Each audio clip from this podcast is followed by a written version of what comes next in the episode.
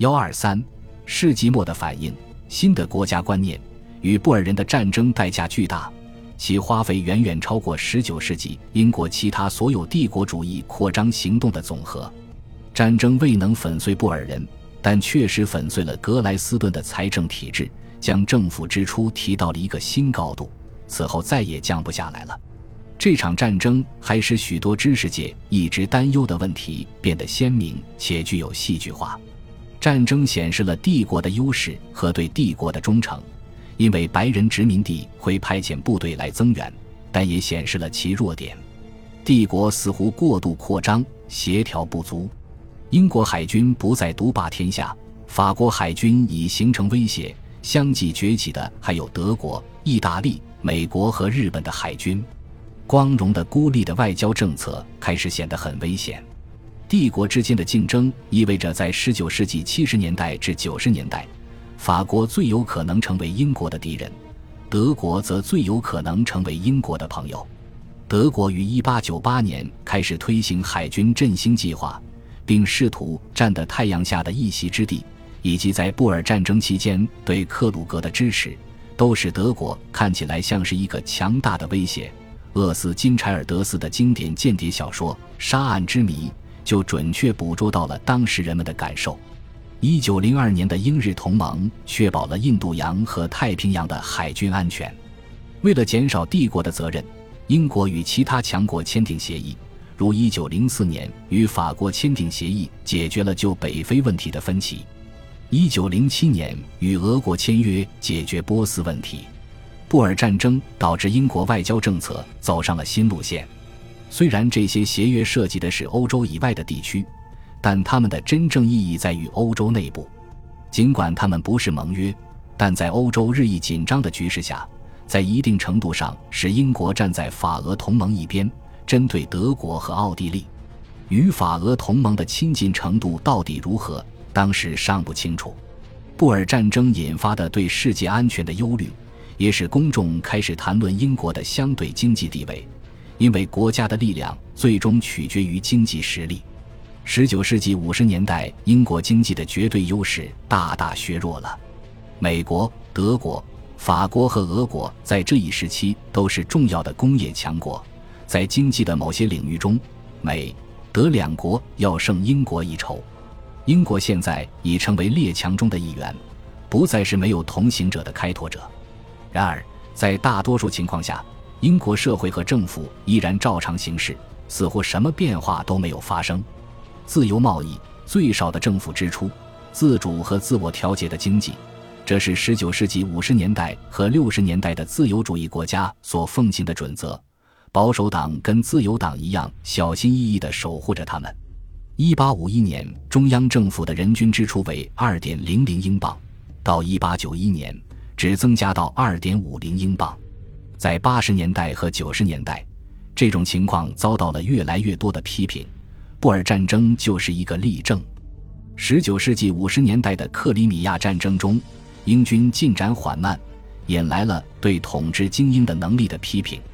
军事上的无能和南非战争中新兵的素质低下，导致有产阶级在社会上大声疾呼，要求对整个国家的经济。社会乃至政治安排进行重新评估，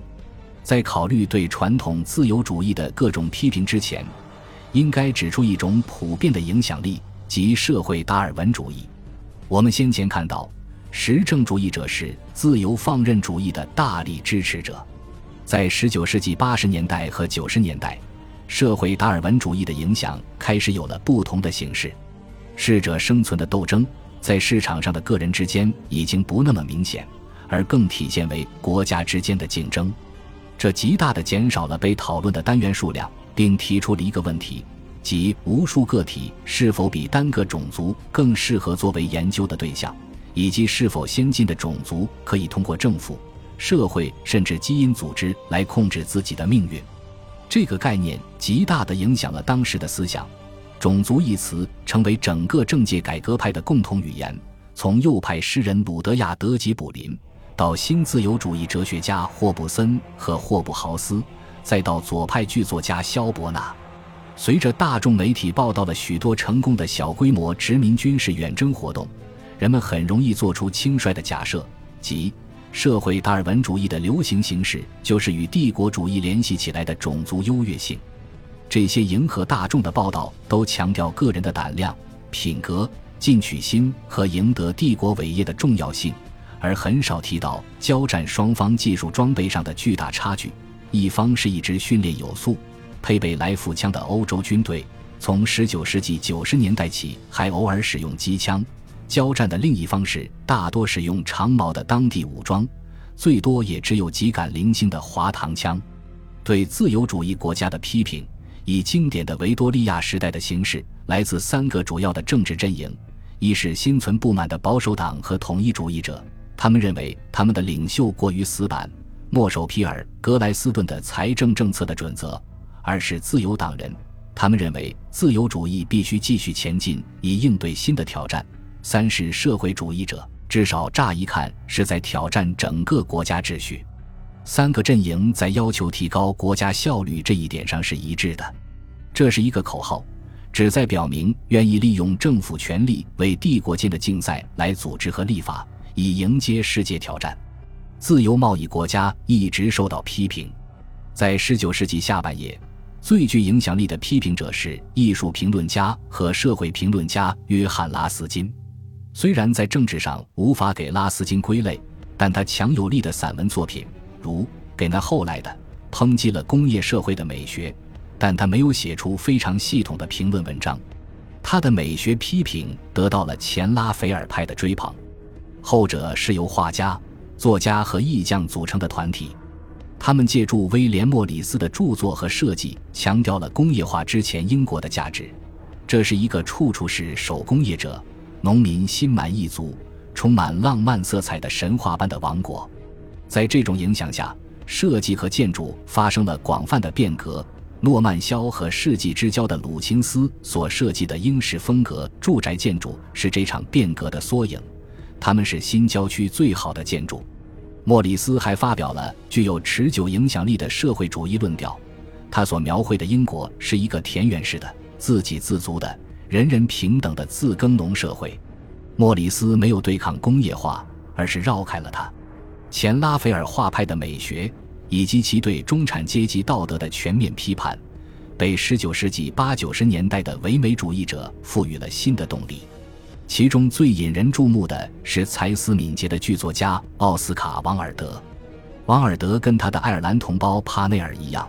因向公众暴露了他的性取向而身败名裂。王尔德的出色文章《社会主义吓人的灵魂》列举了唯美主义与个人主义之间。而不是与集体主义的社会主义之间的联系。从1884年开始，这些社会主义的倾向得到了总部位于伦敦的费边社的补充。费边社的成员包括悉尼·韦伯和比阿特丽斯·韦伯、肖伯纳·威尔斯，后来还有年轻的拉姆齐·麦克唐纳。他们都是坚定的社会进化论者。费边社成员对自由经济秩序的批评。不仅认为这种秩序不公正，还认为其效率低下和浪费。一个由受过训练的专业人士管理的中央计划经济和劳动力市场，将消除效率低下、经济危机周期以及其失业和贫困等副产品。费边社主张通过立法，而不是通过革命，逐步达到这一目的。费边社的主要贡献，也许是协助英国左派发展了一个新的进步观。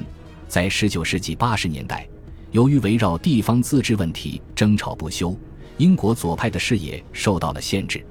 因为废边社一般只向现有的知识分子演说，所以他们不是一个大众的运动。但是，人们对格莱斯顿的自由主义的局限性也越来越不满。来自艾尔郡煤田的煤矿工人基尔·哈迪表示，日益工会化的工人阶级必须在下议院拥有自己的代表。哈迪于1892年当选代表西汉姆的议员，在1888年帮助组建了苏格兰议会工党，并于1893年在布拉德福德成立了独立工党。独立工党是自己为一个社会主义政党，但他很难建立一个得到民众支持的组织。他与自由党一样，发表反帝国主义的言论，支持全面自治，但也呼吁国有化。海因德曼的社会民主联盟，因其准马克思主义意识形态而更具活力，但也没有在民众中站稳脚跟。恭喜你又听完三集，欢迎点赞、留言、关注主播，主页有更多精彩内容。